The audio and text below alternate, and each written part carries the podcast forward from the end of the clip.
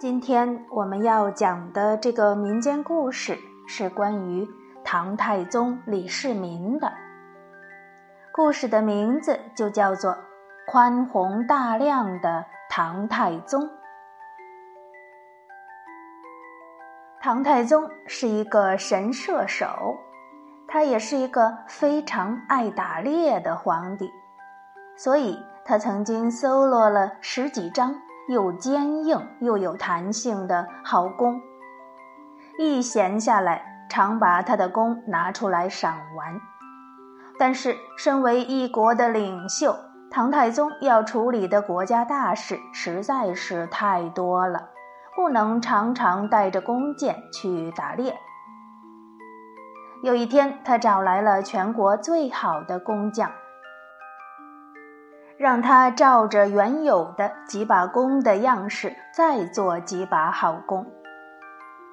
哪知道这工匠拿起唐太宗最喜爱的十几把弓，仔细地摸了摸，又看了看，最后有点为难地说：“启禀皇上，您您这十几张弓，其实都算不得是好弓啊。”唐太宗听了很不高兴，说：“这是什么话？”你倒要说出个道理来给我听听。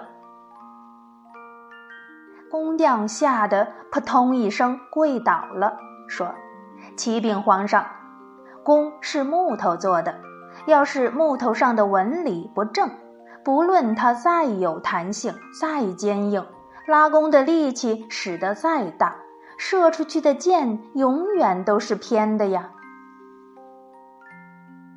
唐太宗听了他的话，接过弓一看，果然，他的每一张弓的木纹都是歪的。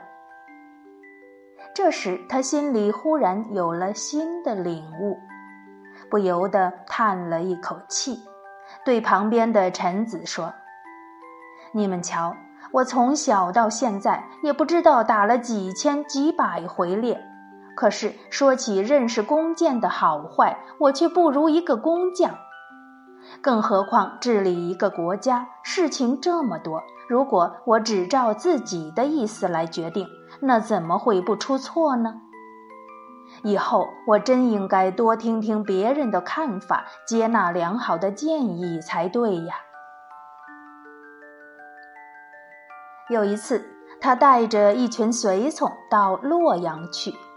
半路上经过一片浓密的绿森林，唐太宗一时技痒，心想：我好久都没有打猎了，难得有空出来一趟，就打一回猎过过瘾吧。他骑在马上，回头一吆喝，叫随从快跟上来。阳光透过树叶，一会儿明，一会儿暗。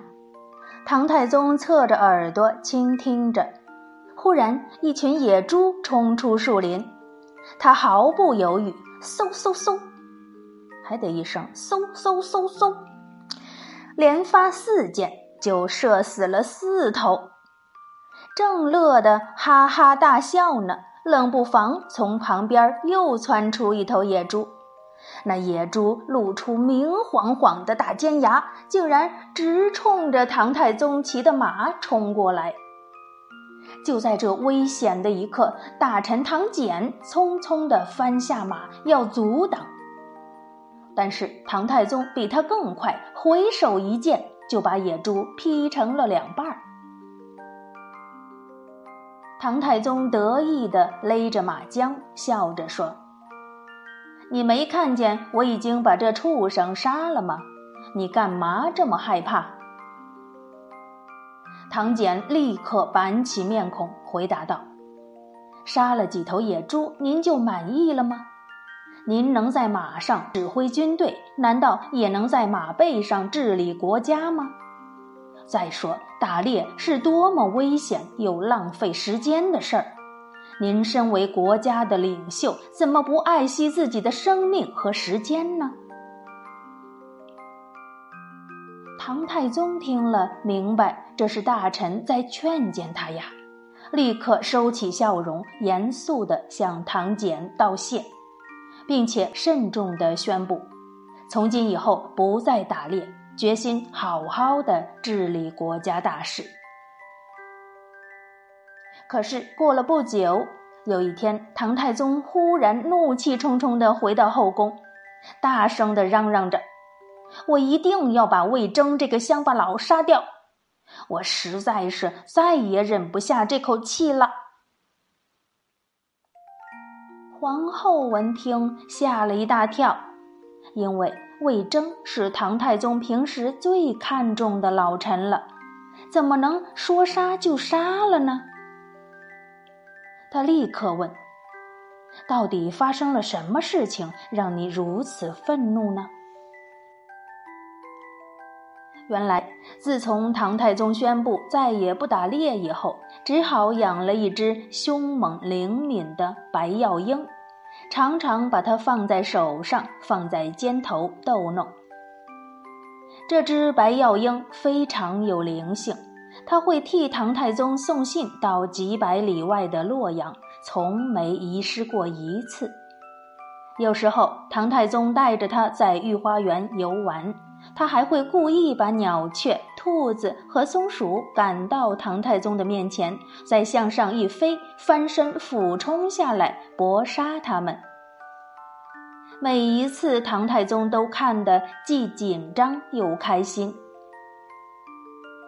日子一久，唐太宗和大臣们商量事情的时候，都有些心不在焉，总是急着想到花园里去和他的白药英玩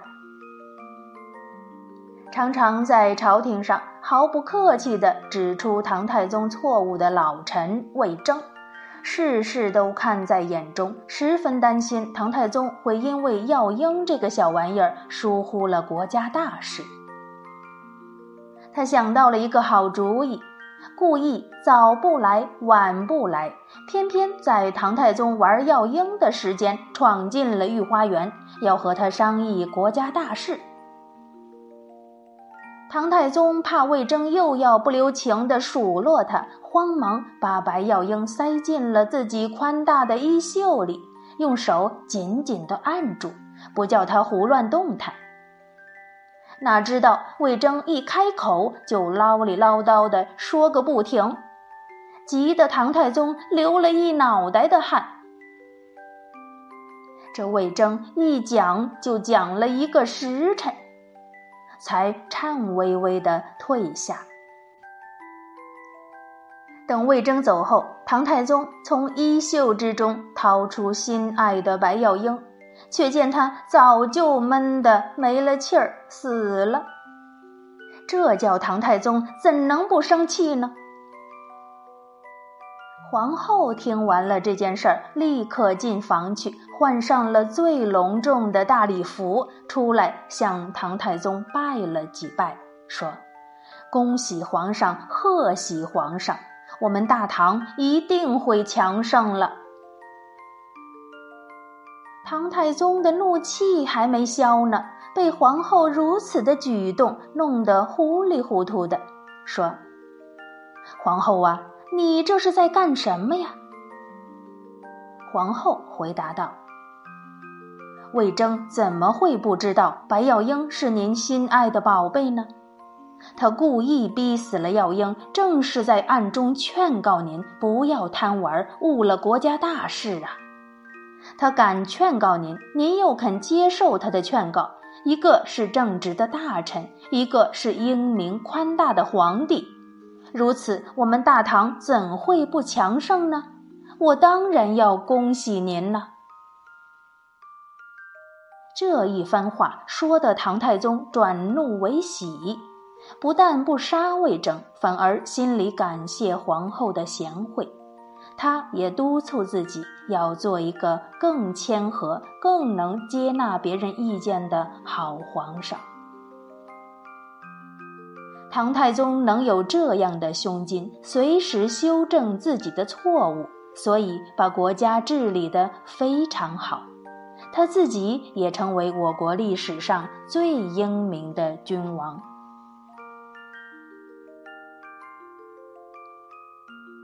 好了，唐太宗的故事我们就讲完了。这里呢，只是简单的讲了其中的三个小事情。